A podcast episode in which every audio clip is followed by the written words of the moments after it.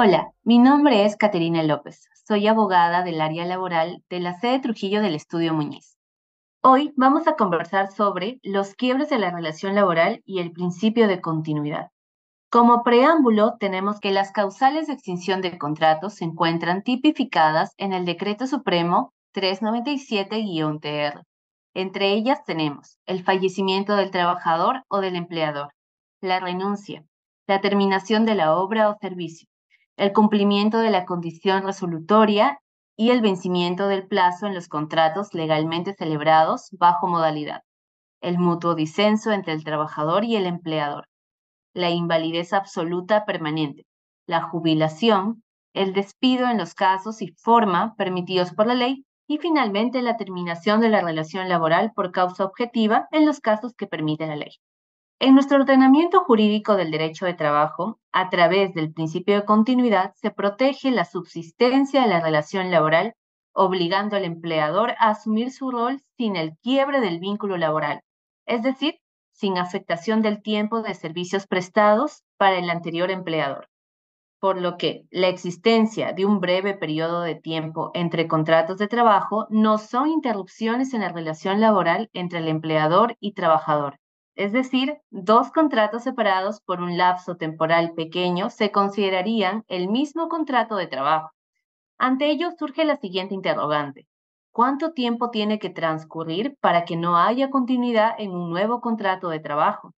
Es importante señalar que el decreto legislativo 728 en su artículo 121 prevé que los trabajadores permanentes que cesen no podrán ser recontratados bajo ningún contrato de tipo modal salvo que haya transcurrido un año del cese.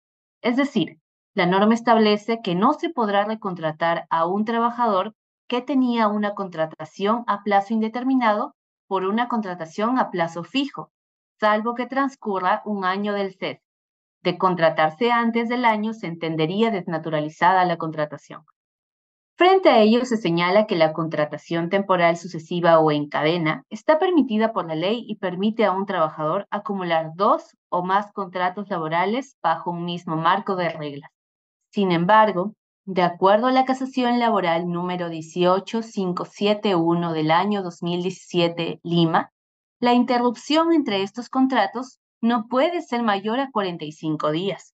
Por otro lado, la casación laboral 16734-2016 Lima Este señala que la renovación en la contratación sujeta a modalidad constituye una opción que el ordenamiento laboral peruano admite, no pudiéndose presumir que toda renovación sucesiva de contratos sujetos a modalidad resulte ilegal o perjudicial en la contratación laboral a plazo indeterminado, más aún si se encuentra acreditada que las labores del actor no fueron continuas existiendo un periodo de interrupción de un vínculo laboral por 20 días.